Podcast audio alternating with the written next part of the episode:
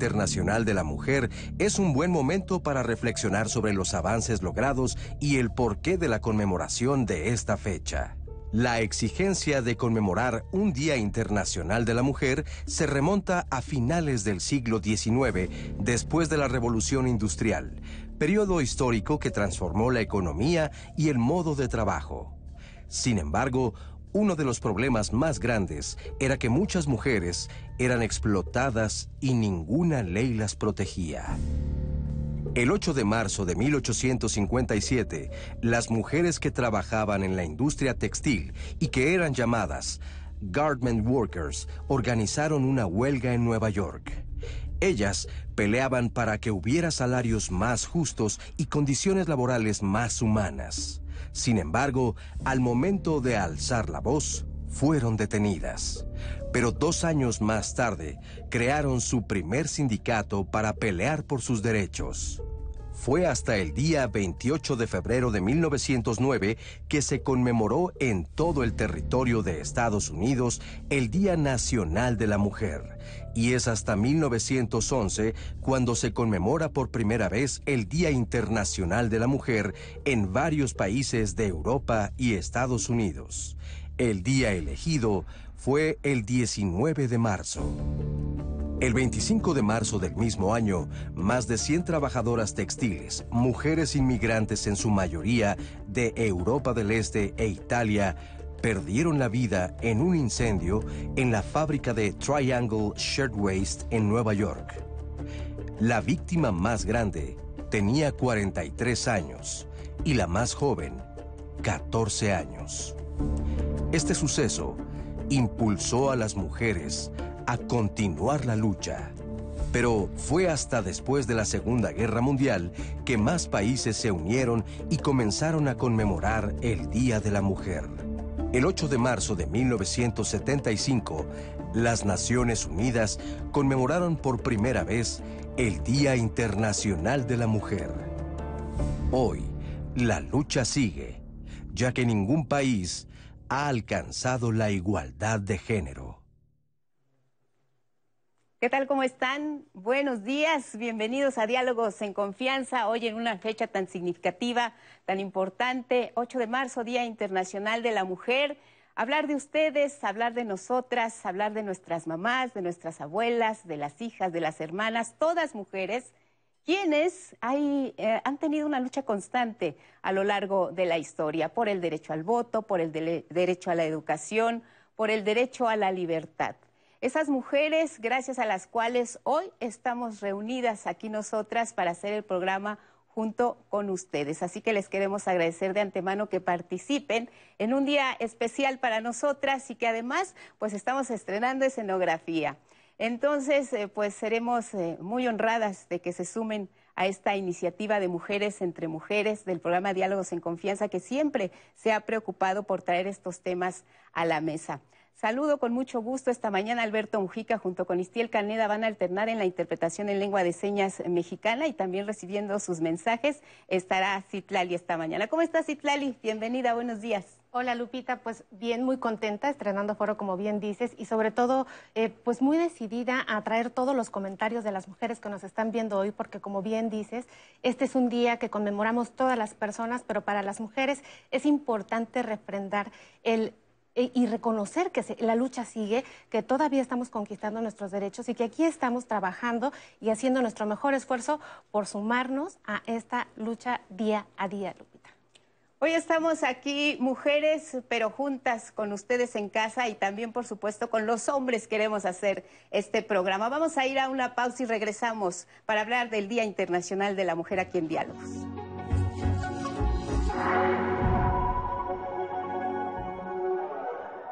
Antes del Tribunal Electoral no existía un órgano jurisdiccional que defendiera plenamente nuestro voto. La democracia ha evolucionado y con ella la necesidad de instituciones firmes y autónomas. Ahora, nuestro derecho a participar en las elecciones se ha fortalecido. Sanciona a quienes ejercen violencia política en razón de género. También trabaja para que los grupos en situación de vulnerabilidad encuentren justicia. Como ves, el Tribunal Electoral resuelve conflictos que protegen los derechos político-electorales de todas y todos. Tribunal Electoral del Poder Judicial de la Federación. Soy capacitadora asistente electoral y quiero contarte que en México son las y los ciudadanos quienes reciben y cuentan los votos de sus vecinos. Por eso ya estamos recorriendo nuestro país, para invitarte a participar como funcionaria y funcionario de casilla. Además de nuestro uniforme, llevamos cubrebocas, gel para desinfectar manos y áreas de trabajo, careta y otras estrictas medidas de seguridad sanitaria. Participa y ábrele la puerta a la democracia. Nos vamos a cuidar y te vamos a cuidar. El 6 de junio, el voto sale y vale. INE. El sol sale para todos, buscando salud para los mexicanos. Porque las familias tienen que contar con la atención que merecen. Con los medicamentos que necesitan para vivir en plenitud. Esto es una necesidad urgente que tiene que resolverse y para eso trabajamos. Porque del PRD queremos lograr que los servicios de salud sean de calidad y haya médicos y medicinas suficientes para todas y todos. Sabemos que eso es lo que quieres y con tu apoyo lo vamos a lograr. El sol sale para todos. PRD. Celebremos los grandes esfuerzos de mujeres y niñas por crear un mundo igualitario. El 11 creó un micrositio donde podrás encontrar más información. Conoce a las colaboradoras del canal y testimonios sobre la realidad de ser mujer. Descubre noticias y programas especiales. Adéntrate en la historia de esta lucha diaria aquí.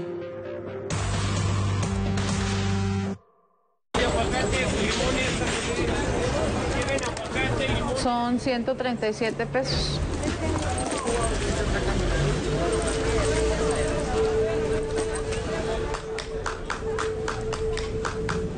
Son 137 pesos. De aplausos no se come. Por eso el PT luchará para que nuestro personal médico y enfermeras reciban un aumento del 100% de sus sueldos. El PT está de tu lado. Ya inició el proceso electoral 2020-2021. Y en el Tribunal Electoral de la Ciudad de México protegemos tus derechos político-electorales respetando todas las medidas de seguridad sanitaria. Con el fin de brindarte la atención que mereces de forma segura, habilitamos la modalidad a distancia. Llama al 55 53 40 4600. En caso de que nos visites, te invitaremos a seguir los protocolos de salud. Tribunal Electoral de la Ciudad de México, garantizando justicia en tu elección. Tu voto tiene tanto poder que aunque tu candidata o candidato no gane, igual cuenta. En el frente están las candidaturas de mayoría relativa. Detrás, las candidaturas de representación proporcional. Cuando marcas la candidatura de tu preferencia, también estás votando por la lista de representación proporcional del partido que elegiste. Y si tu candidato o candidata no gana, tu voto sigue contando para elegir a quienes integrarán la Cámara por representación proporcional. El 6 de junio el voto sale y vale. INE.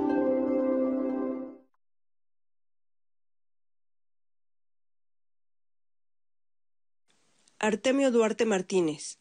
Desapareció en el municipio de Tijuana, Baja California, el 11 de agosto de 2015. Luis Antonio Triana Valle.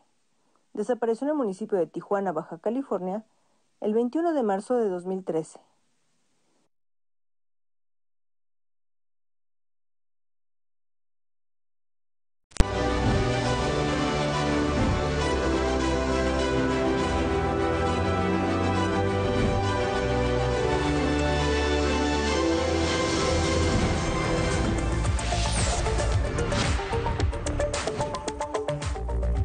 Días, bienvenidos a Cada Hora en la Hora. En conmemoración por el Día Internacional de la Mujer, aquí en México diversos colectivos marcharán en varios puntos del país, invitando a los participantes para acudir portando cubrebocas ante la emergencia sanitaria por COVID-19. En la capital de la República, la Secretaría de Seguridad Ciudadana desplegará 1.700 mujeres policías distribuidas a lo largo de la ruta de la marcha además de 600 policías mujeres del agrupamiento Atenea y un dispositivo de vialidad. Las autoridades refirieron que las policías no portarán ningún tipo de arma. A propósito del Día Internacional de la Mujer, esta mañana el gobierno de México calificó de justo al movimiento feminista en su lucha a favor de las mujeres y refirió que la actual administración respalda la igualdad de las mujeres y que se garanticen sus derechos. Se refirió además que es la primera vez en la historia que las Secretarías de Gobernación y de Seguridad y Protección Ciudadana son encabezadas por mujeres destacadas, Olga Sánchez Cordero y Rosa Isela Rodríguez Velázquez respectivamente, así como otras mujeres que colaboran en el gabinete presidencial. En la Ciudad de México avanza el Plan Nacional de Vacunación y este lunes inició en la demarcación Miguel Hidalgo la vacunación anti-COVID para adultos mayores. Elementos de la Secretaría de la Defensa Nacional y la Guardia Nacional trasladaron y resguardan las dosis de vacunas Pfizer en las dos macrounidades instaladas, una en la Escuela Nacional de Maestros y la otra en el Campo Marte. La aplicación del antígeno se realizará en un horario de 9 a 16 horas. Precisamente este día, a propósito del Día Internacional de la Mujer, Vladimir Putin, presidente de Rusia, felicitó a las mujeres en este día y resaltó que de manera incomprensible tienen tiempo para hacerlo todo. Logran llegar a la cima en cualquier ámbito, ya sea laboral o de familia. En el marco del Día Internacional de la Mujer, el Instituto de la Defensa de los Derechos Culturales presenta la narración oral escénica contra los cerrojos Mi Palabra de Mujer. Sigue la transmisión este 8 de marzo, 16 horas, en la cuenta de Facebook Cultura Ciudad de México. Esto es todo en cada hora. En la hora a las 11 del día le tendremos más información. A las 2 de la tarde no se pierda el noticiero meridiano con lo más relevante del acontecer nacional e internacional. Mientras tanto, sigue con nosotros en la señal del 11.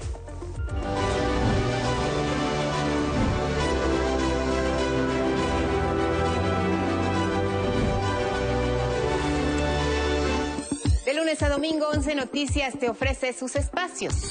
De la mañana hasta el anochecer tenemos información confiable. Cada hora te llevamos los últimos acontecimientos. Con el sello que nos distingue. Somos Prestigio Informativo. Mientras te tomas un cafecito, estos moneros te hablan de política a su manera. El coronavirus se ha convertido en una herramienta política fantástica. Elguera, Rapé, Hernández hacen cartones y televisión. Chamuco TV, jueves, 20 horas.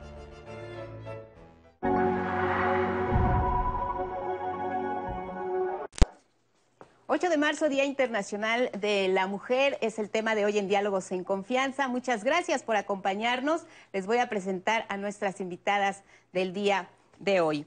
Está con nosotros la doctora Sara Serna, doctora en Ciencias Políticas y Sociales, catedrática del CONACIT, adscrita al Programa Interdisciplinario de Estudios de Género del Colegio de México. Muchas gracias, bienvenida, buenos días. Buenos días, muchas gracias por la invitación y un gusto estar con ustedes. Gracias, Sara.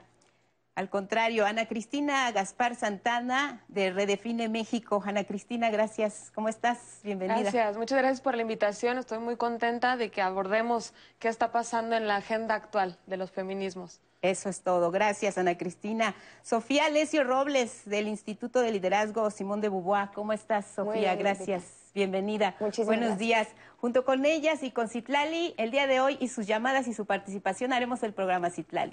Sí, recordarles que estamos transmitiendo en vivo a través de YouTube y de Facebook Live y por supuesto nos pueden mandar todos sus comentarios, que si no nos quieren eh, es- escribir por ahí, pero usted prefiere llamarnos por teléfono, también nos pueden llamar por teléfono y recordarles que también tenemos un blog en donde hay información de todos los programas y por supuesto que el de hoy también lo van a encontrar ahí, Lupita. Y se preguntarán ustedes eh, por qué algunas de nosotras traemos el color morado, que es un distintivo muy importante del 8 de marzo del Día Internacional de la Mujer. Haciendo un poco de historia, hay muchas versiones distintas en torno a por qué este color es tan significativo. Bueno, pues les platicamos alguna de ellas que significa un color de reivindicación de la lucha feminista desde los años 70, desde los años 60, cuando muchas mujeres salieron a las calles exigiendo entonces su derecho al voto. Adoptaron este color como un signo que las representaba y por eso hoy, 8 de marzo, a nivel internacional es uno de los colores que se porta. También hablaremos de lo que significa el verde y por supuesto el blanco. ¿Y ustedes qué saben acerca del Día Internacional de la Mujer? Le, preguntamos a algunas personas en las calles y esto nos respondieron. Para mí el Día Internacional de la Mujer significa el reconocimiento de la lucha de los derechos de la mujer. Para mí significa la igualdad, el respeto, el- la comprensión eh, para cada una de nuestras, de nuestras mujeres, las madres, las hijas, eh, la gente que está sola, la gente que necesita ayuda, eh, para la gente anciana igualmente. Es más que nada el respeto para cada una de ellas.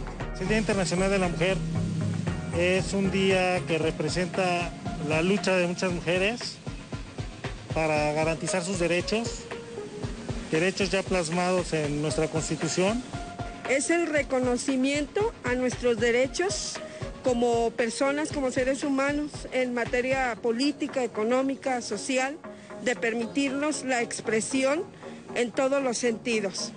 Es un día emblemático en el cual tenemos, eh, tenemos la fuerza y la fe de que somos tomadas más en cuenta y en consideración por parte de todos. Es el Día Internacional en el cual se, eh, se recuerda, se recuerda este, todos aquellos conflictos que ha tenido que trascender la mujer para poder llegar hasta la posición social en la cual hoy se encuentra. Para mí significa unidad, fortaleza, equidad y hermandad, no nada más entre mujeres, sino entre todos los seres humanos. El Día Internacional de la Mujer es respeto, es igualdad, es valores. Es un día de las mujeres para seguir adelante contra la discriminación, contra todas las violencias que sufrimos todos los días y a todas horas y en todos lugares. Eso es para mí, el 8 de marzo, un día de lucha. Un día de lucha. Gracias al público por sus comentarios iniciales en este programa y a ustedes les preguntaría, como nuestras invitadas el día de hoy en Diálogos, ¿por qué creen que es importante hablar del 8 de marzo, del Día Internacional de la mujer y que eh, nos reúne a nosotras aquí, pero a muchas otras en las calles, a muchas otras mujeres en su hogar haciendo sus labores cotidianas, muchas otras saliendo a trabajar, a buscar el salario, a buscar el sostén de la familia. ¿Qué significa esta fecha para las mujeres el 8 de marzo? Por favor. Yo creo que significa un momento que tenemos que reflexionar de todo lo que hemos logrado. Es una es un día que nos recuerda a todas las mujeres que nos antecedieron. Tenemos hermanas desde hace más de dos siglos luchando por los derechos que tú mencionabas hace un rato, pero también todo lo que nos falta. Es una conquista que hemos tenido a nivel de, cuestiones jurídicas, pero en lo sustantivo y más con el contexto actual de sanitario y económico, pues hemos perdido muchos accesos a derechos y en ese sentido es un momento también para pensar a dónde queremos llegar y de alguna manera sumar esfuerzos entre mujeres y con otros colectivos también que sufren opresión, como es el caso de mujeres mayores, de mujeres indígenas, de mujeres jóvenes y mujeres violentadas que debemos seguir adelante. Entonces es un momento de reflexión a nivel mundial. ¿Creen que tenemos la información suficiente, que sabemos lo que necesitamos saber para entender precisamente cuál es el motivo de esta fecha, qué significa salir a la calle, qué significa el feminismo, qué significa hablar de igualdad, de equidad. ¿Nos hace falta más información o, qué, es lo que tenemos frente a nosotras, frente a este panorama cada que citamos el 8 de marzo y que nos convoca a reunirnos y hablar, y hablar del tema, Sofía? Claro, mira Lupita, yo creo que es una oportunidad, sobre todo, el 8 de marzo. Una oportunidad primero para reconocer el camino que nos falta, como ya, ya dijo Sara, y sobre todo para reconocer que no necesitamos una felicitación en este día. Sabemos que hay muchas personas que les gusta hacer felicitaciones en estos días y que les gusta este, pues hacer un reconocimiento ¿no? a la ardua labor que es el ser mujer. Y en realidad lo que se necesita, además del reconocimiento a, a las mujeres y a largo trecho, es una responsabilización de las personas para informarse precisamente. No tenemos todavía toda esa información y me parece que el 8 de marzo es una gran oportunidad para tomar responsabilidad, asumir responsabilidad, hombres y mujeres, para seguir informándonos y para poder tener pues muchos más conocimientos para poder tratar a las personas, uno, como sujetas de derechos y pues en, en la búsqueda de igualdad de condiciones. Entonces el 8 de marzo es sobre todo una oportunidad para reconocer esta lucha que hace falta un gran camino por recorrer. Ana Cristina, ayúdanos a entender algunos conceptos. Cuando hablamos de este día y de las mujeres, hablamos de equidad, de feminismo, de, luchar contra la desigualdad, eh, el, tener un acceso igualitario a las oportunidades. ¿Por dónde empezarías? Cuando hablamos de equidad, ¿a qué nos referimos? Bueno, creo que la agenda que tenemos las feministas es muy amplia porque tenemos muchísimas demandas. Eh, somos también muy, muy perseverantes en nuestra lucha, entonces podemos, si echamos un recorrido a la historia de los feminismos, vemos que, ha habido avances, pero también sigue habiendo muchos asuntos pendientes que estamos luchando y peleando desde hace décadas y, que, bueno, no, no dejamos, ¿no? Entonces hay toda una lucha ahorita por el aborto legal y seguro, por ejemplo, para que pueda ser ley en todo el país y no haya una situación de discriminación dependiendo el estado de la república en la cual vives. Eh, también hay una, hay una demanda muy clara acerca de la violencia, porque bueno, no es posible que en nuestro país la cifra sea de casi 11 feminicidios por día. Esto es alarmante, es gravísimo, entonces hay una demanda muy clara y específica de cero tolerancia desde las violencias más pequeñas y acciones muy concretas para resolver y tratar de, estar disminuyendo los feminicidios, ¿no? que es la violencia más, más grande eh, en su expresión hacia las mujeres. Y bueno, también hay, hay agendas como que, buscan el, tema de los cuidados, eh, que sean reconocidos todos los cuidados que hacemos desde las mujeres, que sean remunerados, que haya igualdad salarial, ¿no? Porque ahora por, por cada 134 pesos que ganan los hombres, nosotras ganamos solo 100. Entonces, bueno, ahorita estoy solo mencionando algunos puntos, pero tenemos unas demandas muy claras e incluso situadas en el contexto político actual, pues también queremos que que las personas que sean candidatas a los puestos de elección popular pues no tengan cargos de violencia, ¿no? Y, bueno, mucho menos de violencias sexuales eh, específicas hacia las mujeres. Entonces tenemos una agenda muy clara y bueno, como, como perseverantes que somos, no la vamos a soltar hasta que logremos ya estar en un estado eh, de, equidad o de igualdad, ¿no? Donde no dependa el sexo o el género de esto cuando hablas de logremos estar en ese nivel, eh, ven que es un es una fecha, es, una meta que se puede alcanzar en qué plazo. Las mujeres que hace años salieron a las calles a exigir entonces derecho a la educación, eh, para exigir el derecho al voto, del que ahora gozamos muchas de nosotras, de la libertad de poder salir a la calle, de expresarnos, de decir lo que sentimos, lo que pensamos, de poder elegir. Ellas no lo tenían hace años y fueron ellas quienes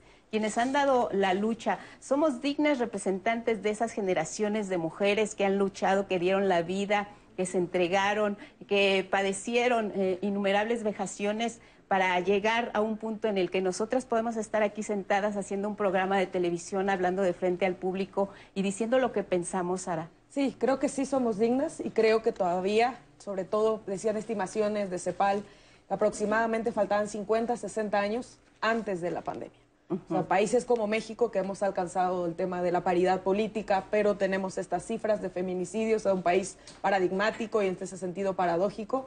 Yo creo que ahora vamos a tener que sumarle otros años, o sea, en el caso yo tengo una hija, no sé si alcanzará esta igualdad sustantiva, porque también así como tú decías, hay otras mujeres que no tuvieron derecho a la educación, derecho a, votar, a salir a las calles, pues nosotras ahora, cualquiera de nosotras sale a la noche, cualquier mujer latinoamericana y no sabe si va a regresar, no sabe si confía en la persona que la está llevando, que le está trayendo, entonces tenemos otros problemas, sí somos dignas, pero también hay que sumar esfuerzos, sumarnos también como este tan... Eh, este, este, este, esta palabra que, que, resume de alguna manera la sororidad, o sea, la lucha es de todas. Nos atacan a una, nos atacan a todas, nos falta una, nos faltan todas.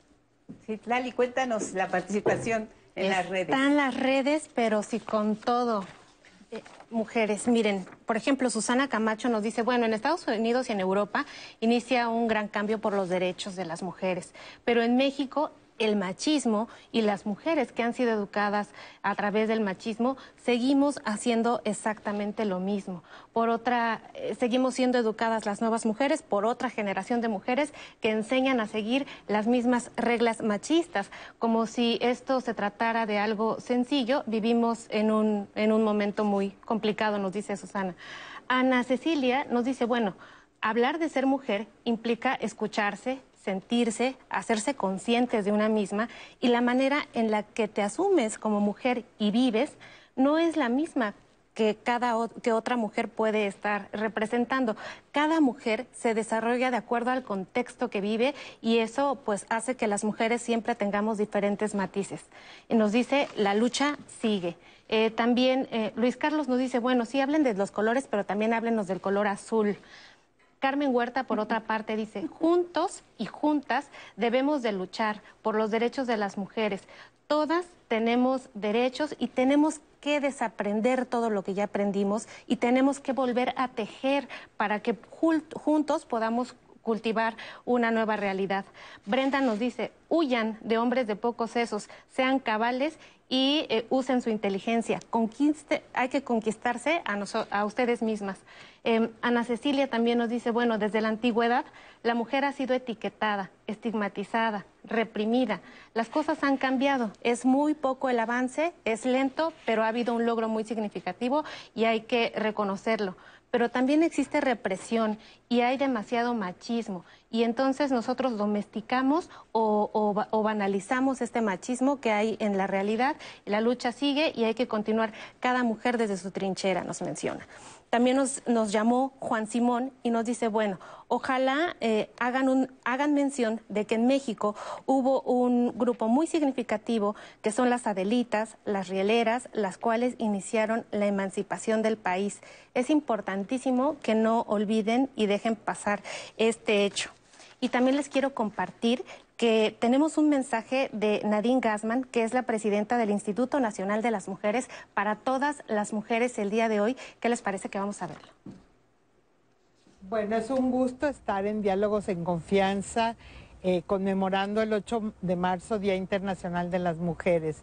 Un día que se conmemora en todo el mundo y que parte de las luchas de las mujeres trabajadoras del siglo pasado y que la ONU eh, decidió conmemorar en todo el mundo. Es un día muy importante para reflexionar sobre cuánto hemos avanzado hacia la igualdad, eh, la igualdad de verdad, la igualdad sustantiva en términos de todos los aspectos de la vida.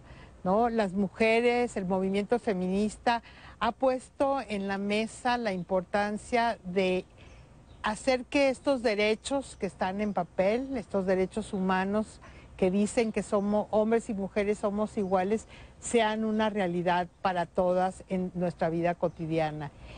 El gobierno de la Cuarta Transformación es un gobierno que ha puesto en el centro a las mujeres. Y cuando decimos esto, estamos diciendo que lo que estamos haciendo es políticas públicas para garantizar que esta igualdad se vuelve una realidad para las mujeres, para las niñas de nuestro país.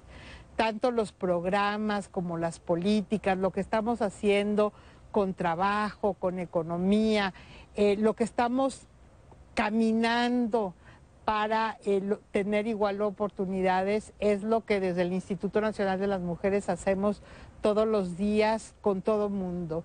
Pero hoy es un día de reflexión, de reflexión para las mujeres sobre cuánto hemos avanzado, qué nos falta. Y es un día de reflexión también para los hombres, para decir cuál es su papel para, para aportar a esta igualdad entre las mujeres y hombres. Y un tema que es especialmente importante en la política pública de México, pero que además se ha vuelto muy importante en el marco eh, de esta pandemia es el reconocimiento, la redistribución y la retribución de los cuidados, esos cuidados a las personas, esos cuidados al hogar, pero también esos cuidados al medio ambiente. Estamos llamados y llamadas a ser una sociedad que cuide, que cuida la vida en todas sus formas. Y este 8 de marzo es un buen momento para recordarnos que tenemos todos y todas que hacer algo al respecto. Eh, yo me congratulo de que estemos aquí, que estemos con las redes hablando de esto, con las calles, con las mujeres y con esta idea conjunta de realmente avanzar hacia eh, un mundo totalmente diferente, un mundo eh, donde ya no le prometamos a las mujeres que, vamos a tener igualdad, sino un mundo de acciones. Así es, es un mundo de acciones donde lo que está precisamente dando la pauta para que las mujeres logremos avanzar es precisamente la movilización, el no quedarnos quietas, el ser parte de una sociedad activa que involucra a todos, porque nos preguntan también eh, por qué no incluir a los hombres en el panel. Por supuesto que nosotros estamos interesadas en conocer su opinión. Ahí están las redes sociales y también en el programa tenemos el testimonio de los hombres para que eh, pues den cuenta de lo que piensan acerca de esta fecha tan, eh, tan especial y tan significativa para todos y para todas como sociedad mexicana. Y les preguntaría precisamente, eh, ¿ustedes cómo ven? ¿Cuál es la situación? ¿Cuál es la realidad de las mujeres mexicanas? ¿Dónde nos encontramos paradas en este momento? Las escucho. Bueno, creo que estamos en una situación muy compleja eh, donde si bien en, papel tenemos muchos derechos ganados, hay otros que nos faltan. Hace rato mencionaba los casi 11 feminicidios por día. Eh, también mencionar que México es el país eh, número uno en embarazos en adolescencias de los integrantes de la OCDE. También somos el país número uno en abuso sexual infantil. Entonces, bueno, creo que estamos en una situación bastante compleja donde incluso nos es muy difícil poder llegar a, puestos políticos. De hecho, en toda la historia del país solo ha habido nueve gobernadoras, actualmente solo hay dos. Este, y, que bueno, creo que estamos también ya muy cansadas como de, que en el discurso todo sea muy lindo este, y que a, la mera hora de, poder activar eh, un plan, a, poder aprobar una ley que nos va a dar más derechos, pues ahí ya no se vean como tan tan tangibles esas, esas palabras que, que, siempre se nos dicen. O, estas, o, que el Día de la Mujer se queda solo en, en felicitaciones, ¿no? Cuando sabemos que, que, lo que queremos son nuestros derechos. Sí, y en, y en ese sentido algo que sería importante hablar es estos cambios que estamos buscando que sucedan y todo este tiempo que ya hemos caminado y que estamos esperando para que estos cambios ya se vuelvan la realidad, que no solamente estén en papel y sean parte de la Constitución y de los reglamentos y, y de las leyes, sino que sean parte de la realidad que vivimos todas las mujeres y de los derechos. Y en ese sentido, el ubicar de quién es la responsabilidad de hacer estos cambios, pues primero, por supuesto, que es responsabilidad de toda la sociedad en conjunto, el ir generando y desmontando estas estructuras patriarcales que nos han puesto sistemáticamente en desventaja a las mujeres eh, a lo largo de toda la historia. Pero también gran parte de la responsabilidad de generar estos cambios y estas nuevas políticas públicas es del Estado y el Estado es quien debe de proponer de qué manera podemos estar legislando a favor de las mujeres y sobre todo poniendo un presupuesto en estas políticas públicas que haga realidad, que no solamente sean eh, palabras que estén en papeles, sino que profundamente transformen las realidades en las que vivimos, porque estas cifras de las que habla Cristina, estos datos que conocemos, son realidades y son vidas. ¿Sí? de mujeres y de niñas que todos los días se enfrentan a situaciones de discriminación y de violencia el día de hoy en este país. Y eso es de lo que estamos pues ya hartas de, de estar tratando de visibilizar y de que el Estado y la sociedad pues haga algo al respecto, ¿no? Y que en conjunto tratemos de transformar estas realidades. Tenemos el testimonio de José Alfredo Cruz, eh, precisamente, que es parte también de lo que eh, de, los testimonios que veremos a lo largo del programa. Él nos habla del protagonismo de los hombres en un día como este, 8 de marzo. No existe una sola fórmula, una sola receta sobre cómo construir vías para el trabajo conjunto entre hombres y mujeres. Lo que me queda clarísimo es que frente al momento histórico y coyuntural que vivimos, no podemos restablecer el tan deteriorado tejido social que tenemos sin el concurso, sin el involucramiento de los hombres, de los masculinos. Es decir, necesitamos asumir como género eh, nuestra propia responsabilidad, tomar un lugar sin protagonismos en las movilizaciones sociales de las mujeres y articular cambios que se reflejen básicamente en tres niveles de incidencia. Distingo, por supuesto, los cambios personales y de ahí la responsabilidad de frenar nuestras violencias, la transformación eh, estructural que tiene que ver con garantizar el acceso a los derechos, a la justicia y a la salud pública de todas las personas integrantes de las sociedades y por supuesto un basamento cultural que tiene que ver en la transformación de nuestros imaginarios, de nuestras creencias, de nuestros pensamientos acerca de lo que suponemos que significa ser un hombre en esta cultura, en esta sociedad. Necesito pensarme más allá de, de lo individual, necesito pensarme como una pieza que forma parte de lo relacional de la colectividad. Y ahí es en donde podemos ganar todos y todas. No significa solamente una renuncia, me parece que la pregunta principal es ¿y qué gano yo con cambiar? Y cuando la apuesta me lleva a pensar a la colectividad, descubro la enorme ganancia que podemos tener los masculinos si cambiamos. Si cambiamos, tienen que cambiar los hombres eh, para que las mujeres entremos en un terreno donde se eliminen estos conceptos de discriminación, de desigualdad, de violencia intrafamiliar, de feminismo. ¿Ellos tienen que cambiar, Sara? Sí, yo creo que es un cambio a nivel individual, a nivel de mujeres, pero también es de hombres, o sea, particularmente es una sociedad que está dividida, ¿sí?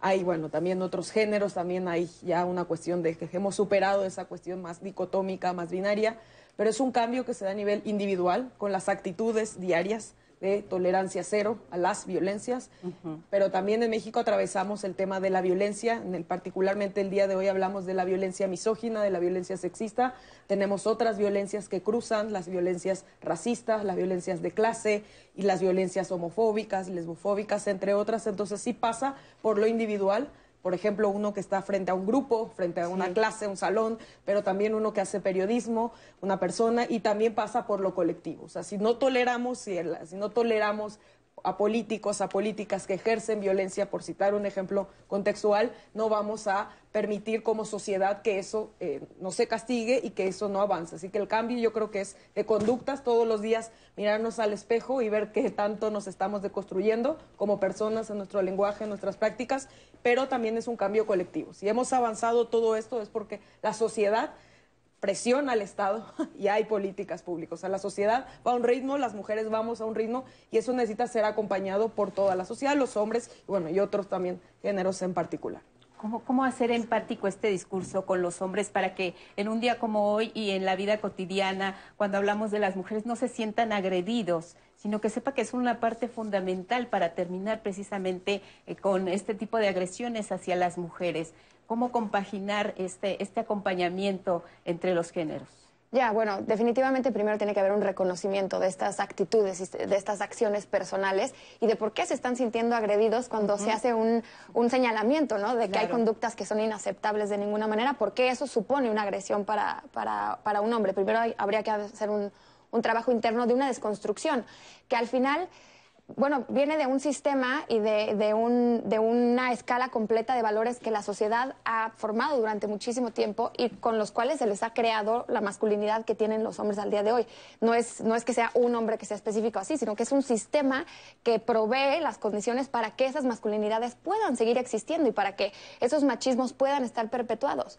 Y en ese sentido, algo muy, muy actual que se está viviendo es el hashtag rompa el pacto, es romper el pacto de la masculinidad tóxica, es romper el pacto de este encubrimiento entre hombres y de esta perpetuación de masculinidades que son tóxicas para toda la sociedad en conjunto, no únicamente para las mujeres. No es que nos estén haciendo un favor a las mujeres al hacerse un trabajo interno, es necesario para que la sociedad completa pueda avanzar esta desconstrucción de masculinidades tóxicas y romper el pacto es romper el pacto entre hombres dentro del patriarcado, es romper el pacto de encubrir a personas violentas que tienen este, acusaciones y que están este, de candidatas para puestos públicos, es romper un pacto de estructuras machistas que definitivamente nos, nos violentan a todas las personas, a las mujeres de manera desproporcional, pero que es urgente que se, que se desmantele y que se rompa en todos los niveles de la sociedad, desde el Estado hasta las casas y a las conductas a nivel individual. Es urgente.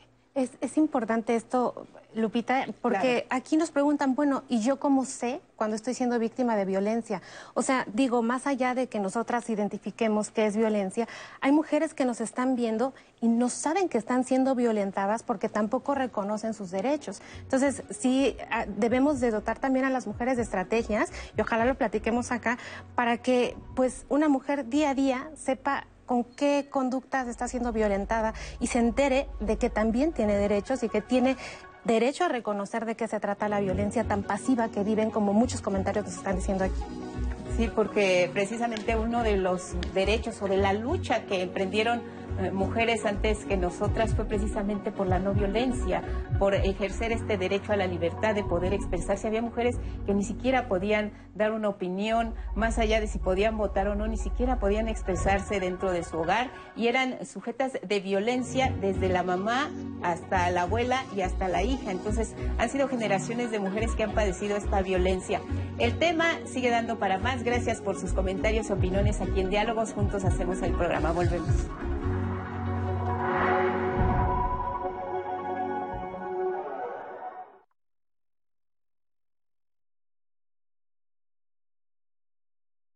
César Ortiz Burgueño desapareció en el municipio de Tijuana, Baja California, el 8 de diciembre de 2006. Karina Yasmín Pérez García desapareció en el municipio de Tijuana, Baja California, el 31 de julio de 2005.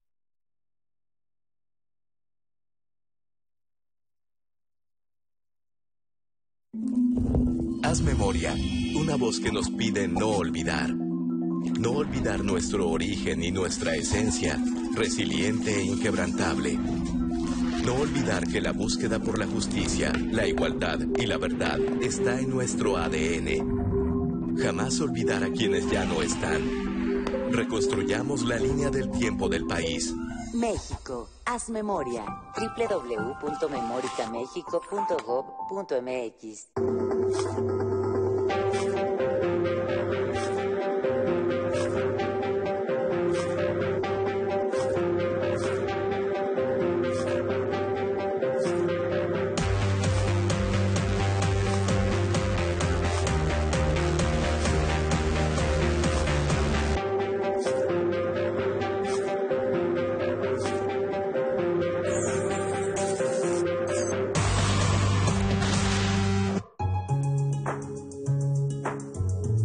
Clasificación A.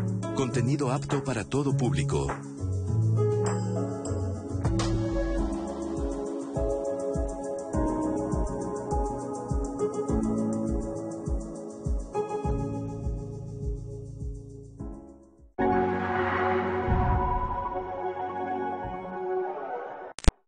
Yo nací en el estado de Oaxaca en 1930. Estudié cuatro años de cuarto porque no había quinto en sexto. De las mujeres teníamos que estar en la casa y, los hombres sí podían tenían derecho de salir a otras ciudades. Empecé a coser porque me gustó mucho coser la máquina o a mano o lo que sea y como si me gustaba mucho, mejor yo iba a la escuela pero ya nomás al puro, al puro bordado, la máquina o lo que sea. Pero ya, ya más grande pues ya me pusimos un tallercito de costura, y mi mamá y yo lo hacíamos y mi papá salía a venderlo a los pueblos. Y ya este, pero ya después me casé en el 52 y me vine para la ciudad. Y como me gustaba mucho coser, yo vi cómo, pero busqué, busqué trabajo de, de costura y poco a poco me fueron conociendo y ya este, sí salí adelante con todo, eh, atender la casa, mis hijos y todo. Y antes no teníamos derecho a las mujeres de estar en una conversación porque de mayores porque decían que no, que tú a un lado, dice tú no, eso no, no este, te toca decir algo. Y ahora no, porque me da mucho gusto de que eh, también mis nietas, mis, nietas se opinan y dicen lo que sienten, lo que deben de decir. Sí, por eso me da mucho gusto. Y a propósito, y a propósito tenemos el comentario de Laura Sam que nos dice, bueno, se debe de empezar por la educación de las niñas, con esto de las generaciones. Eh, el mayor problema que ella identifica pues es el feminicidio, pero dice, a las niñas las tenemos que enseñar a tener autoestima, a tener empoderamiento, a no buscar pareja para ser aceptadas en una sociedad, eh, a no restarse importancia frente a un hombre. Todo esto son, decisiones y cuando empiezan, perdón, estas son todo esto es que la mujer sepa tomar decisiones. Cuando se inicia violencia y hay asesinatos, muchas personas son sensibles, pero si no, pues a veces no son sensibles. ¿Cuántas mujeres son violentadas por sus propias familias y normalizan esta situación y por supuesto cuando tienen hijos empiezan a ser violentadas ahora por los hijos. Es necesario hablar de este tema.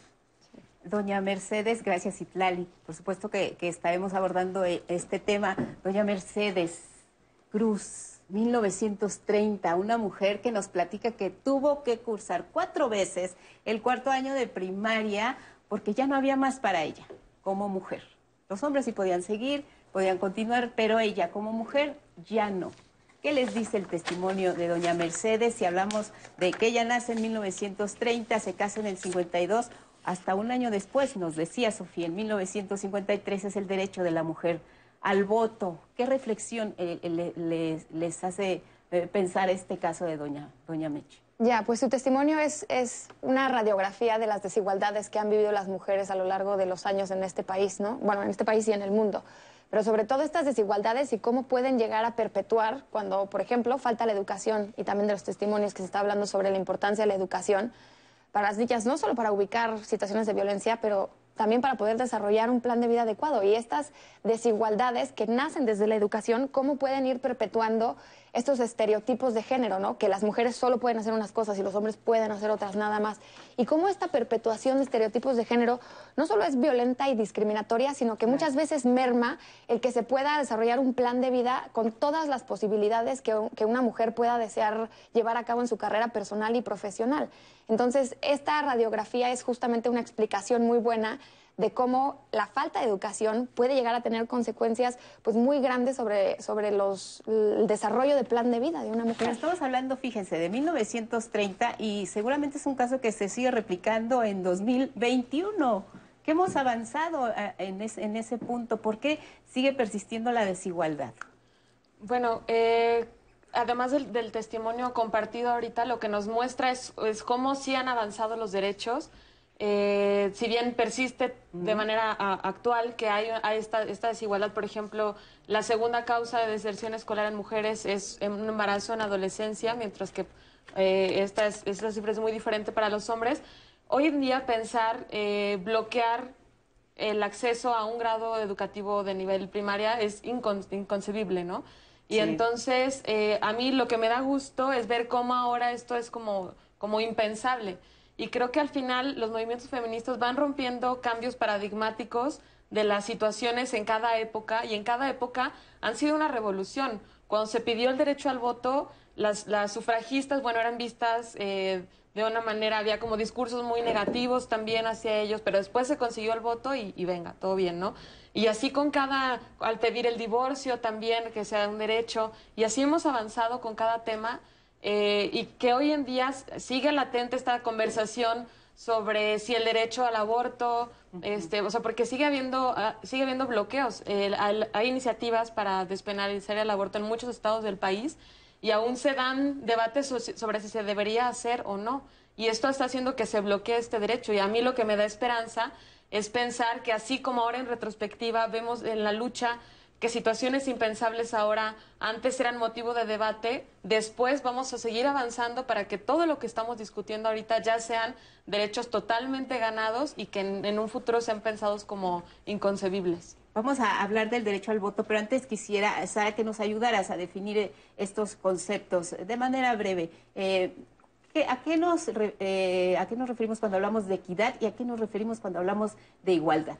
Bueno, cuando hablamos de equidad pensamos en condiciones, o sea, como acabamos de mencionar, ahora es impensable que en el 2021 pues una niña eh, no pueda hacer el quinto sexto de primario, pero en realidad en zonas rurales, en zonas de comunidades muy alejadas, en particular en zonas indígenas donde hablan su lengua materna, pues esto pasa.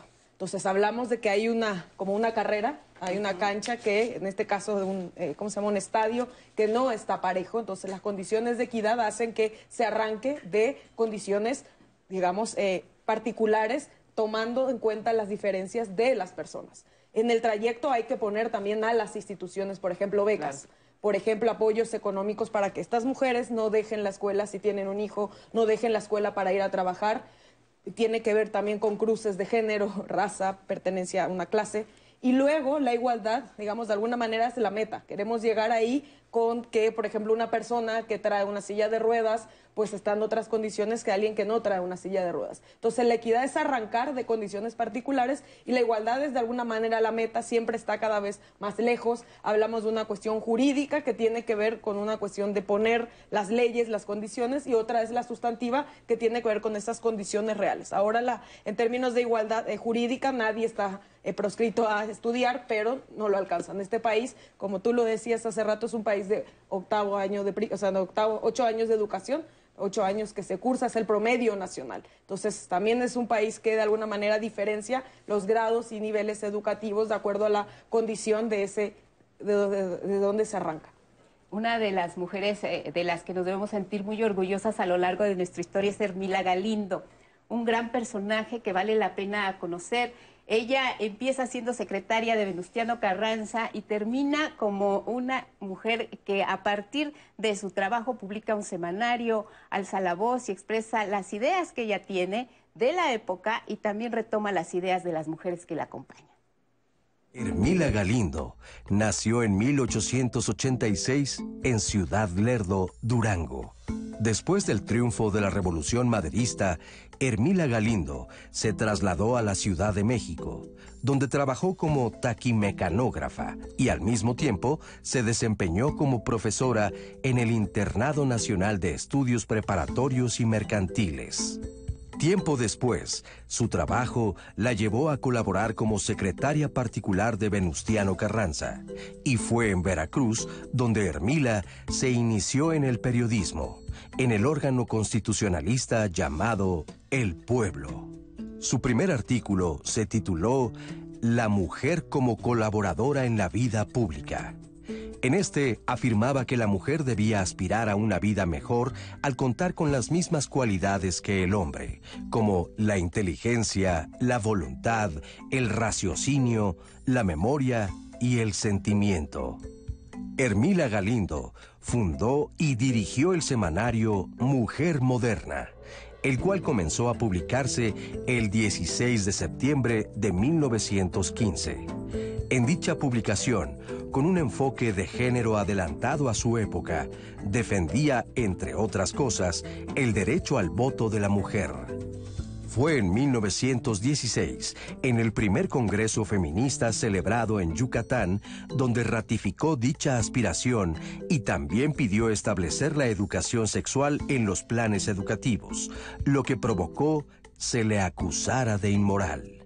En el segundo Congreso Feminista se defendió de las críticas y fue apoyada por mujeres como Eulalia Guzmán y Matilde Montoya, la primera médica mexicana.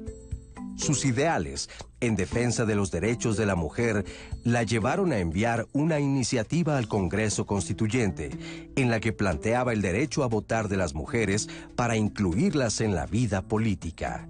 La iniciativa fue leída el 12 de diciembre de 1916 y rechazada por los constituyentes. Pero en 1917, desafiando la ley electoral vigente, Hermila se presentó como candidata a diputada federal por el quinto distrito electoral de la Ciudad de México y aunque no ganó la elección, sentó un precedente importante en la lucha por los derechos políticos de las mujeres. Así, además de defender y difundir las tesis del carrancismo, Hermila Galindo se convirtió en la máxima exponente del feminismo en México entre 1915 y 1919. Los ideales de esta luchadora social se concretaron el 17 de octubre de 1953, cuando el presidente Adolfo Ruiz Cortines expidió un decreto que garantizó el derecho al voto de las mujeres y otorgó a Hermila Galindo el nombramiento honorario de la primera mujer congresista primera mujer congresista y primera mujer diplomática en nuestro país. La lucha de Hermila Galindo nos pone en el escenario oh, muchos conceptos de los que ahora hablamos, que, que son muy vigentes.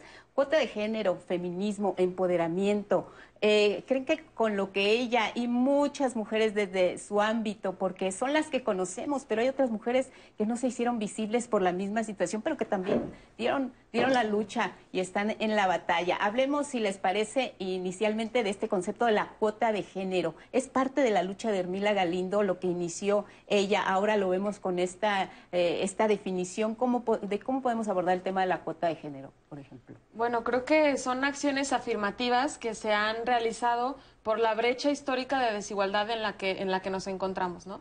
Hermila rompió rompió el esquema del momento, pudo llegar a, ese puesto, pero imagina que era solo una entre entre puros hombres, ¿no? Y actualmente todavía hay, muy hay muchas dificultades. Creo que Hermila se sentiría, me atrevo a decir, que podría sentirse contenta de que estas acciones afirmativas permitan, por ejemplo, que, que ahora haya paridad en el Congreso, pero que es importantísimo que, que además de ocupar cargos, o sea, que llegue una mujer y se pueda sentar, es importante que también se den las condiciones para que las propuestas que se están haciendo sean retomadas, sean eficientes, sean escuchadas, porque aún seguimos viendo que aunque estamos cada vez un poco más ocupando algunos espacios, pues no, no se les está escuchando, ¿no? Y, lo veo como en el gobierno, este, en distintos niveles, como mujeres feministas que ocupan cargos públicos se están posicionando fuertemente. Eh, por ejemplo, ahora que estábamos hablando de romper el pacto patriarcal con la candidatura de Félix Salgado Macedonio, se están posicionando y pidiéndole eh, como colegas de él que, deje la, que la candidatura, pero aún así el propio pacto patriarcal entre hombres lo están protegiendo, ¿no? Y entonces sí, ya estamos ocupando más, más cargos, pero siguen habiendo todavía barreras para que las, sus propuestas sí sean escuchadas, ¿no? ¿Creen que el voto fue el, el, principio, el primer paso para, para esta palabra eh, que ahora se usa mucho, el empoderamiento de las mujeres? ¿Fue el voto el, el primer escalón que, que se, se subió para, para hablar del empoderamiento de las mujeres o cómo ven el, logro de, que las mujeres pudieran sufragar finalmente. Sí, bueno, o sea, definitivamente esta, esta figura es importantísima, la de Hermila y sus propuestas y el derecho a votar y a ser votadas como parte de, las candidatas definitivamente es un hito y un peldaño histórico e importantísimo para la lucha feminista, sobre todo de representación y, de poder participar en la vida democrática. No podríamos jamás hablar de ser una democracia completa si no existiera la participación de la mitad de la sociedad, participación en términos de voto y participación en términos de representación y de poder ser votadas.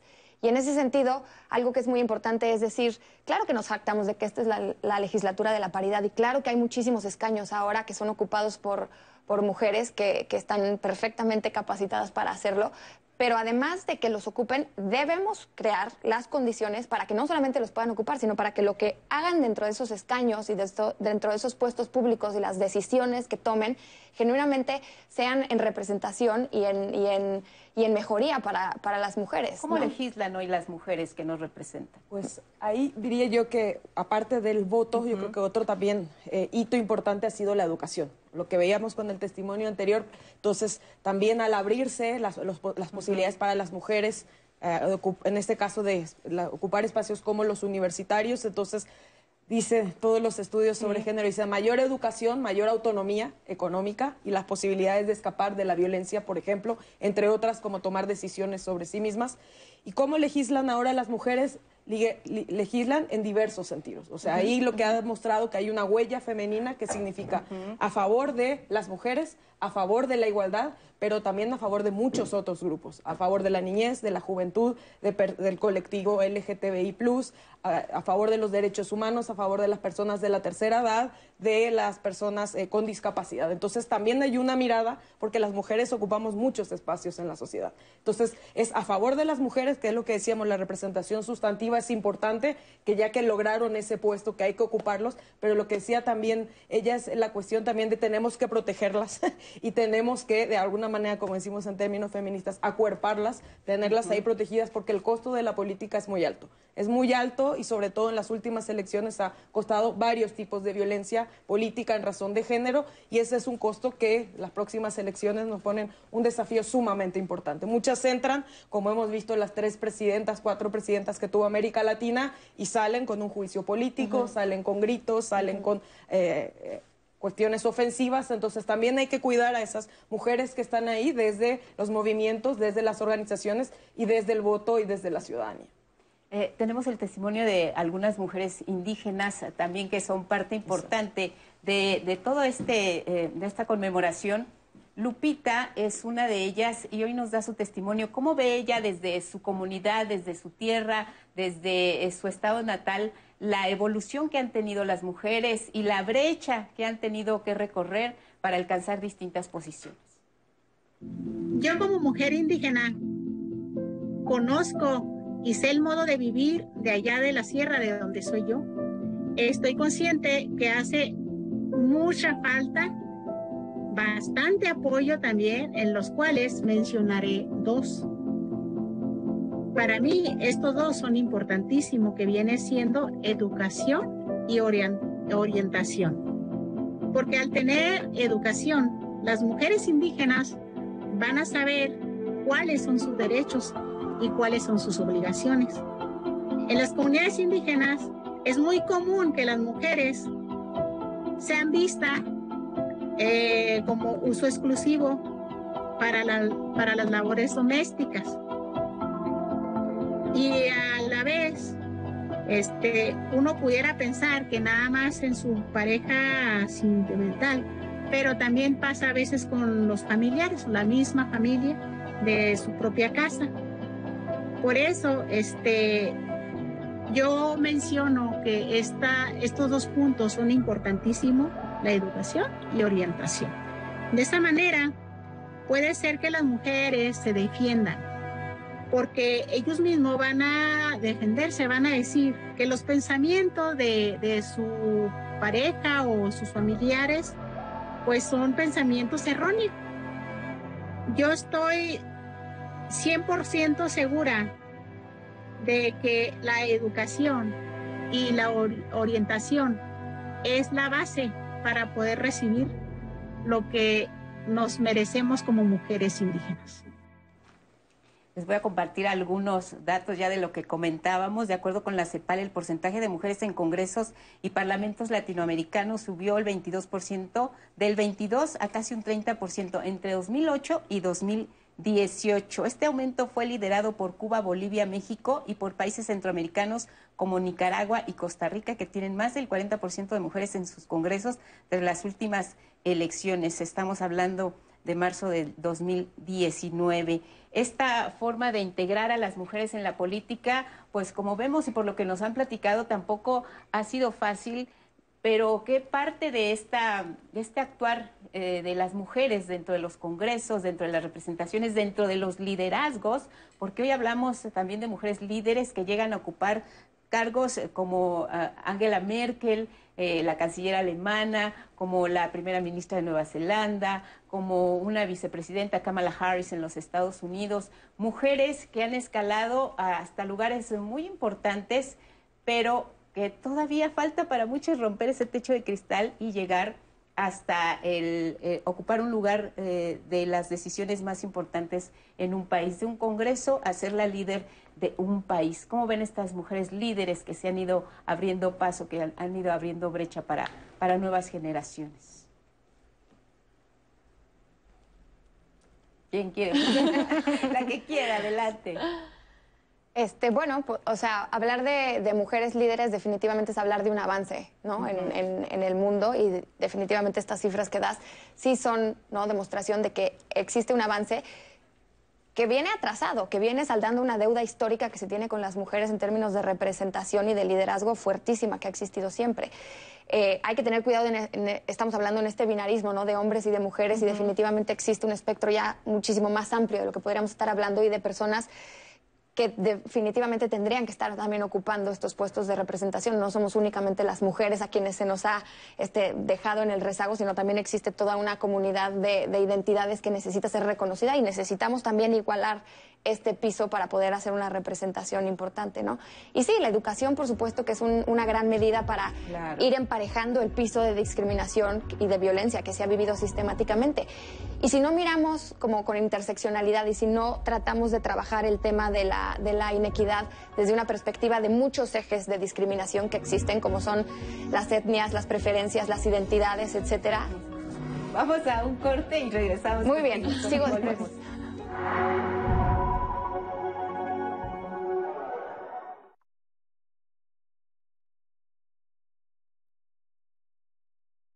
César Ortiz Burgueño desapareció en el municipio de Tijuana, Baja California, el 8 de diciembre de 2006. Karina Yasmín Pérez García desapareció en el municipio de Tijuana, Baja California, el 31 de julio de 2005.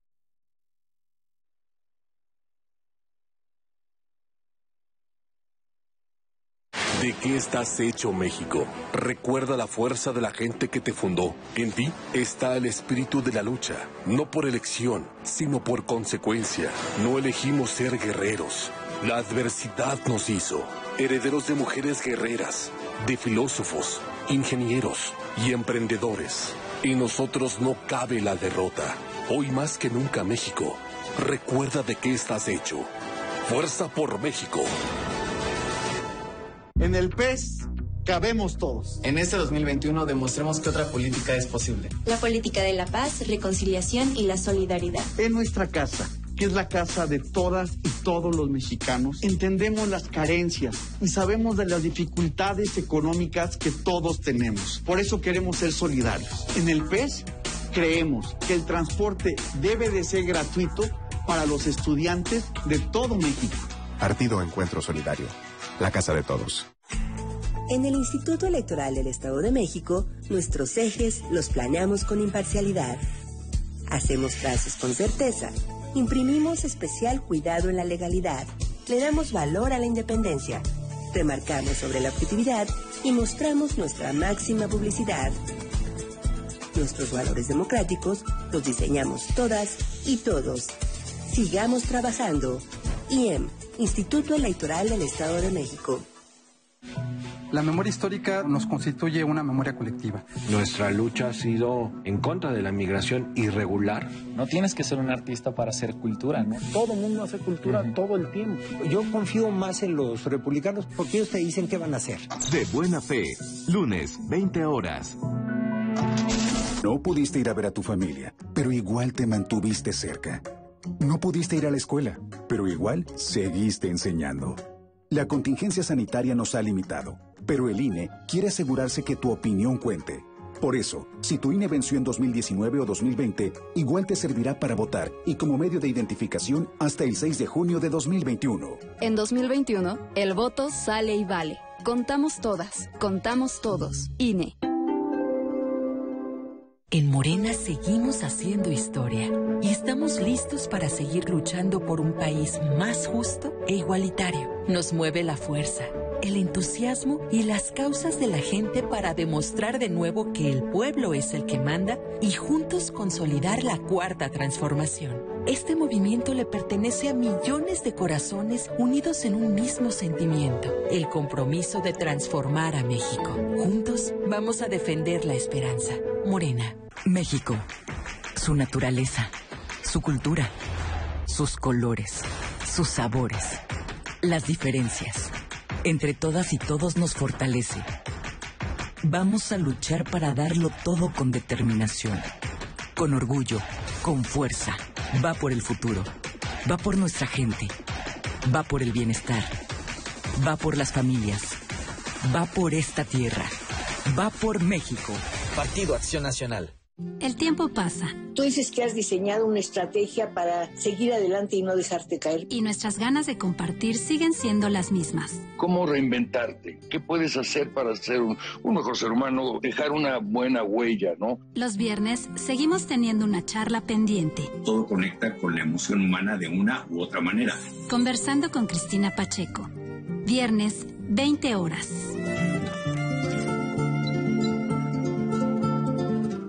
La Secretaría de Salud reporta este 7 de marzo de 2021 que en México hay 48.386 casos activos y 152.093 casos sospechosos de COVID-19. 190.604 personas han fallecido y el 78.4% de los casos se ha recuperado. En esta temporada, sigue las indicaciones de las autoridades de salud. Quédate en casa, usa cubrebocas y lava tus manos frecuentemente. Secretaría de Salud.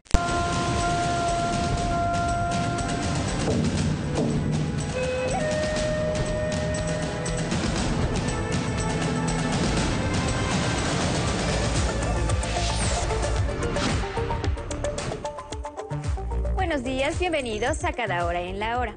Esta mañana el presidente Andrés Manuel López Obrador afirmó que el Día Internacional de la Mujer no es para felicitar, sino para refrendar el compromiso de todos a favor de la equidad. Dijo que en su gobierno no habrá nunca la represión y reiteró su llamado a una marcha pacífica este 8 de marzo, tras acusar a grupos conservadores de aprovecharse del movimiento feminista para atacar a su administración.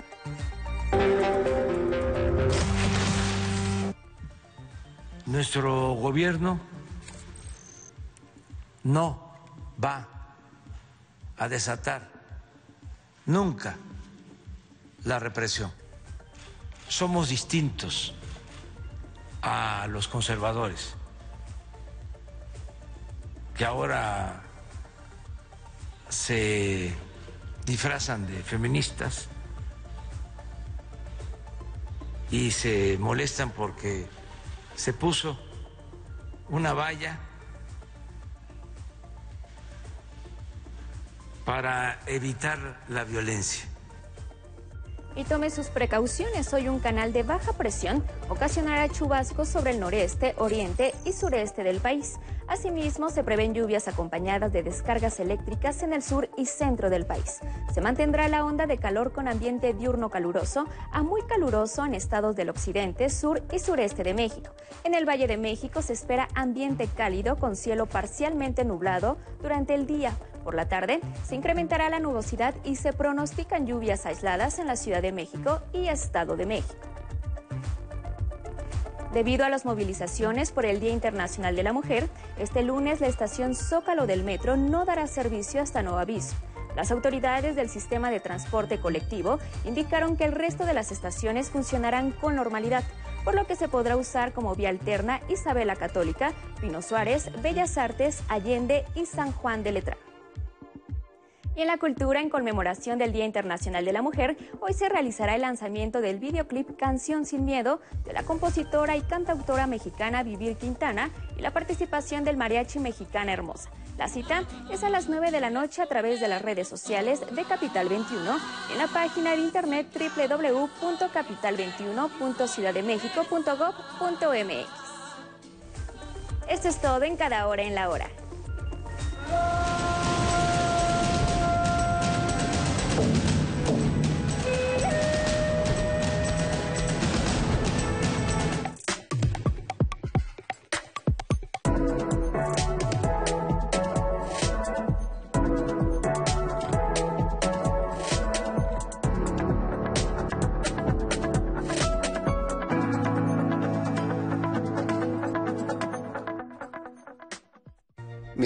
Tomas un cafecito, estos moneros te hablan de política a su manera. El coronavirus se ha convertido en una herramienta política fantástica. Elguera, Rapé, Hernández hacen cartones y televisión. Chamuco TV, jueves, 20 horas.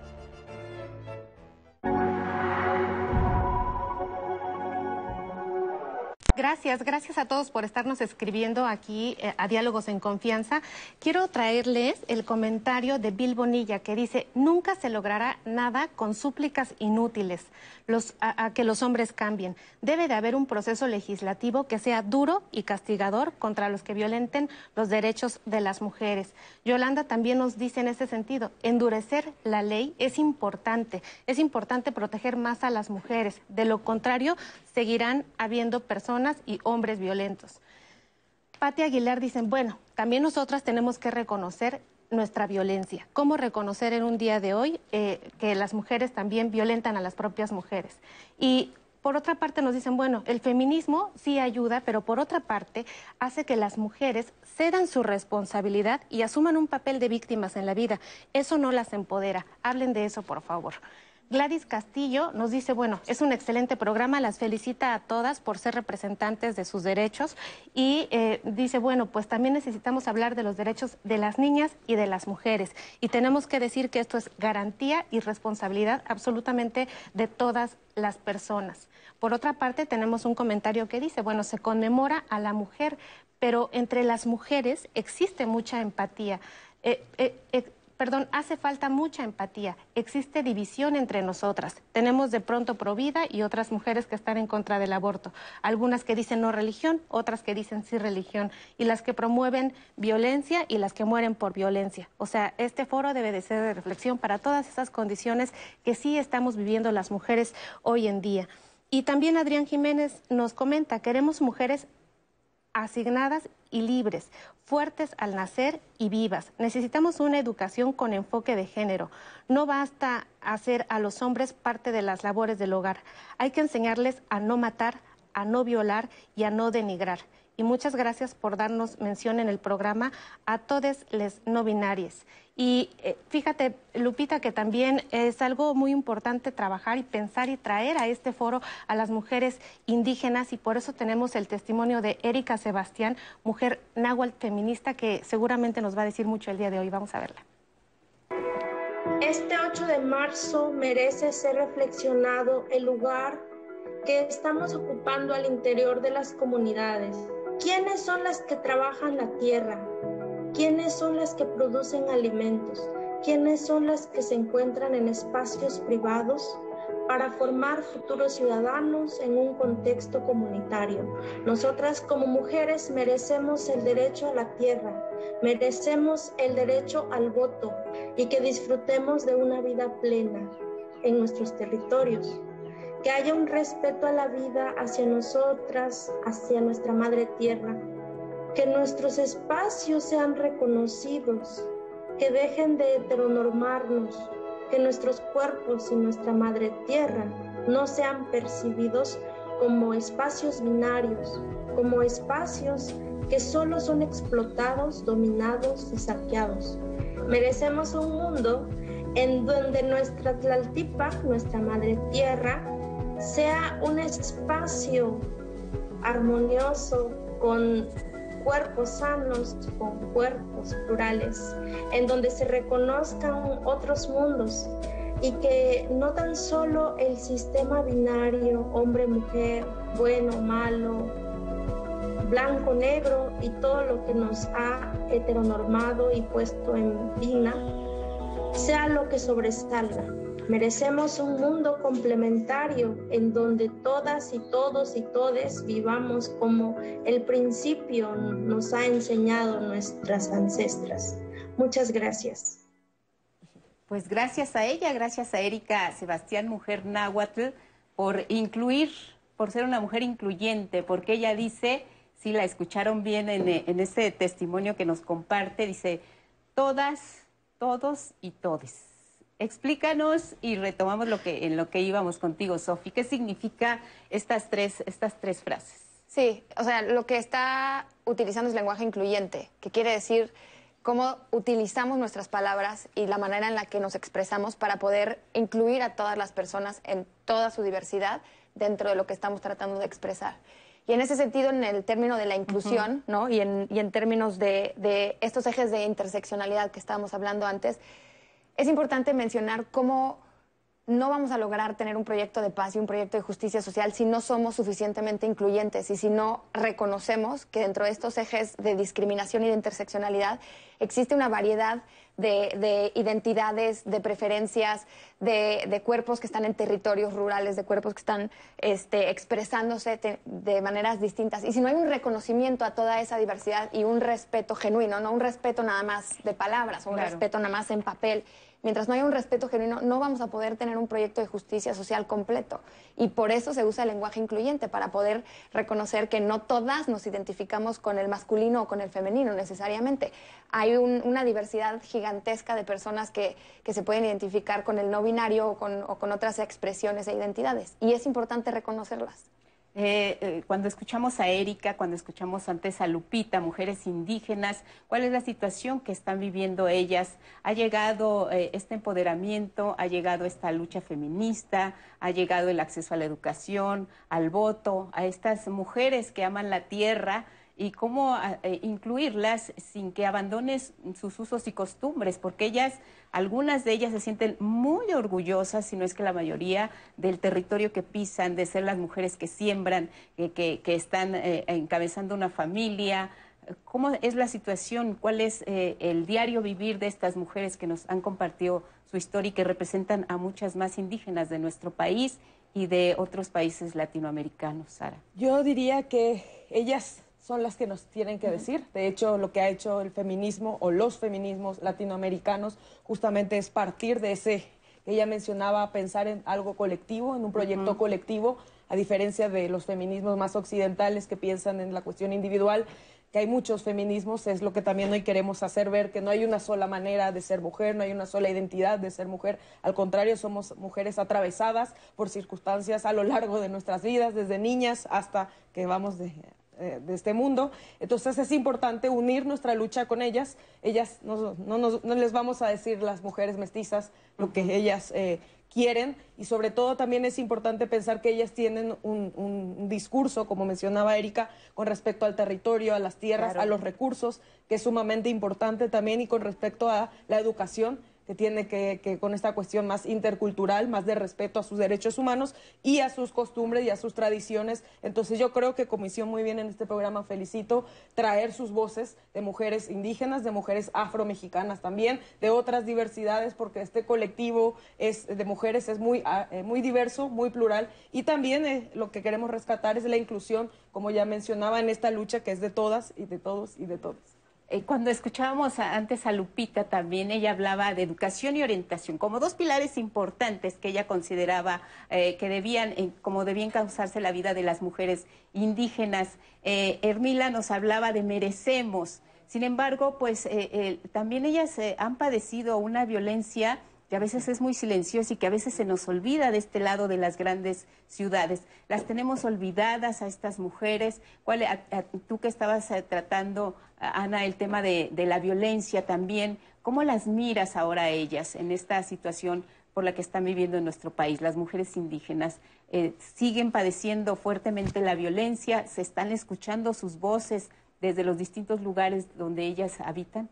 Bueno, coincido con mi compañera de que quienes pueden dar viva voz y testimonio de ellos son, son estas mujeres.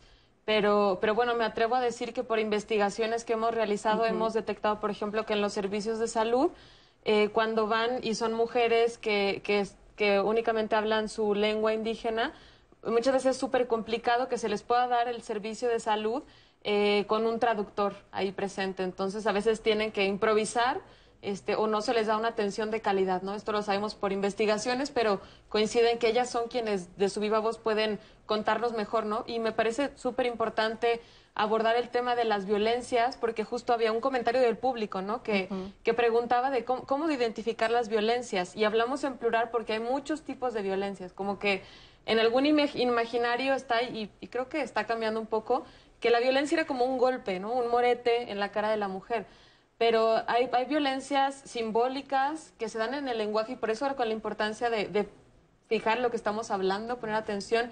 Hay violencias estructurales, hay violencia psicológica, violencia emocional, violencia en la pareja, en la familia, violencia económica, violencia patrimonial.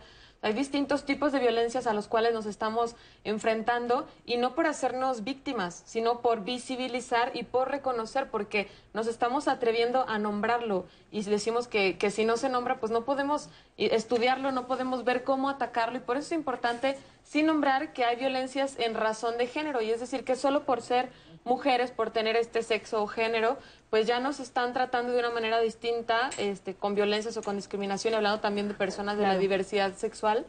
Y que bueno, quiero aprovechar, me parece muy importante que, que se conozca la plataforma tiempofuera.mx, que es una plataforma que tenemos que brinda información y orientación de qué hacer en casos de violencia sexual y, tiene un directorio con organizaciones que apoyan en casos de violencia de género porque es muy importante. Eh, ahí vienen eh, cuáles son los derechos de las personas, a dónde pueden acudir, viene incluso un mapa de, de cómo, cómo llegar hasta la instancia, poner una denuncia, atenderse en un servicio de salud, conocer sus derechos, ¿no? Saber que, que tienen derecho, por ejemplo, una, una persona que fue víctima de violencia sexual, pues a que se le dé profilaxis, exposición, es decir, pastilla de anticoncepción de emergencias, algún tratamiento para prevenir infecciones de transmisión sexual, que si tiene un aborto, un embarazo, perdón, producto de violación, pues también tiene derecho a un aborto legal. O sea, me parece muy importante hablar de las violencias, hablar eh, de esto, hacer redes de apoyo entre mujeres, de sororidad para apoyarnos y que también, vinculado a los comentarios del público, pues se abone cuál es el papel de los hombres, ¿no? Y que muchas veces a las mujeres nos han enseñado a cómo no ser violadas, a cómo darnos a respetar, ¿no? Cuando en realidad habría que estar hablando de a los hombres de cómo no violar, ¿no? Y cómo sí respetar. Entonces creo que hay que darle la vuelta a esto. Miren, a propósito de esto, José Espinosa nos escribe He sido un hombre muy respetuoso y defensor de la mujer y la admiro profundamente. Eso me lo enseñó mi mamá, que es mujer. Yo lo único que puedo decirle a la mujer que su comportamiento no saca lo peor, que sean temerosas a Dios y bueno, les deseo que sigan avanzando. Enhorabuena, son el motor del mundo. Sin ellas el mundo no sería mundo. Dios no se equivoca y eh, ustedes son nuestro ejemplo, son nuestras progenitoras. Muchas felicidades. Muy bien, pues vamos a escuchar, eh, si les parece, el testimonio de Nicolasa. Ella también tiene algo que decirnos esta mañana, 8 de marzo. Hablemos de la equidad de género.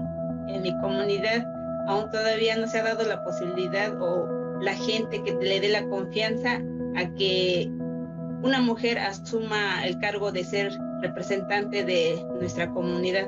Siempre, hasta que yo me acuerdo ahorita, siempre ha sido votado para ser delegado un hombre, un hombre en donde pues se le da la oportunidad de que asuma varios cargos dentro de la comunidad. Igual las mujeres han asumido los cargos, pero no son cargos este, como representando ya como delegado. han sido eh, tesoreras, han sido secretarias, pero el cargo más alto que se da aquí en la comunidad es ser delegada. Aquí aún todavía no ha sucedido.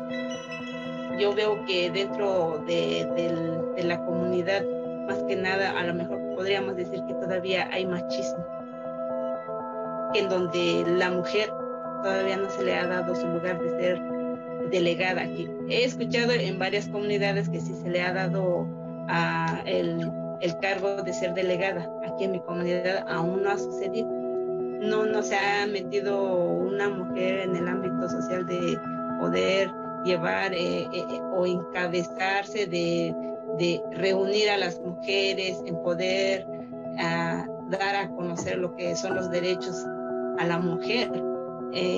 yo creo que la confianza no se le ha dado aún a la mujer y, es por eso sí se, se ha asumido cargos, pero no, no han sido de alto rango, podríamos decir.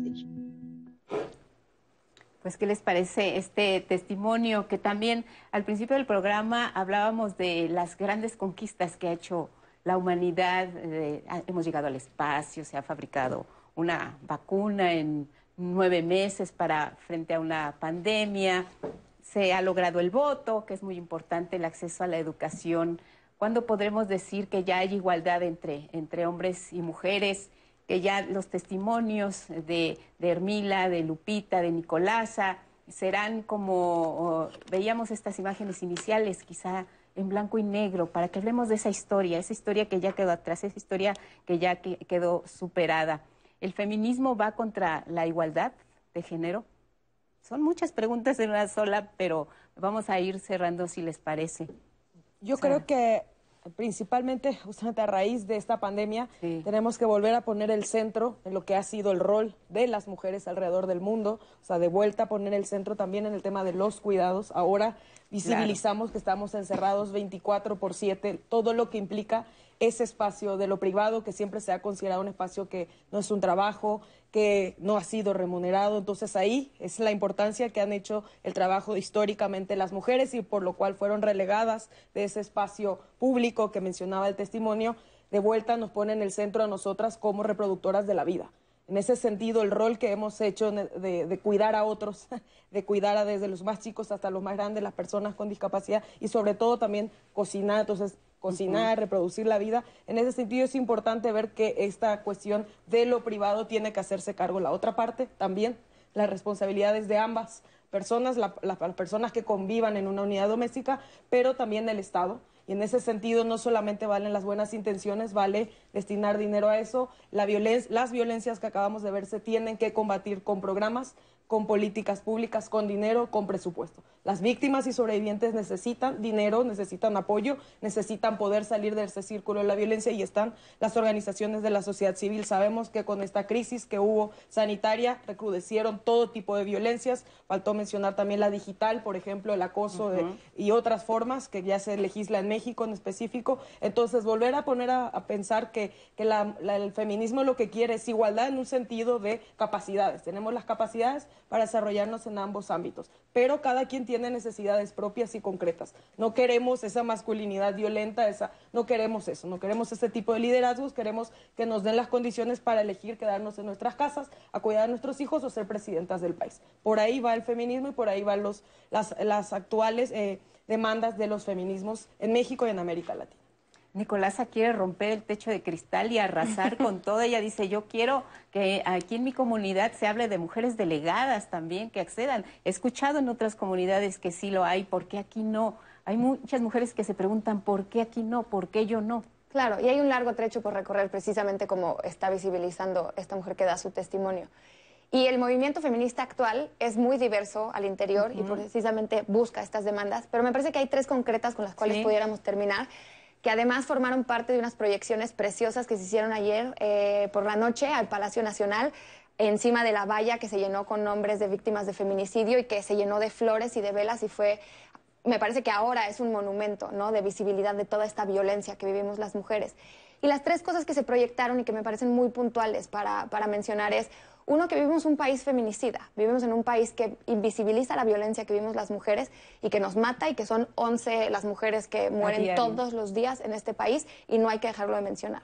La segunda es la urgencia de la despenalización del aborto como un reconocimiento al derecho a la autonomía de las mujeres. Por eso usamos estos pañuelos verdes que tenemos aquí. Ese es el símbolo de que es urgente esa garantía, no solo en papel, sino en la realidad en los servicios de salud en todo el país. Y la tercera es que no estamos dispuestas a, permitir que se siga encubriendo y que se siga teniendo el pacto en, el cual pueda haber candidatos a puestos públicos cuando se tengan las acusaciones tan serias y graves como tiene Félix Salgado Macedonio. Entonces, el movimiento feminista actual está organizado, es poderoso y quiere poner sobre la mesa muchísimas demandas. Estas tres me parecen a mí importantes para mencionar. Gracias. Ana.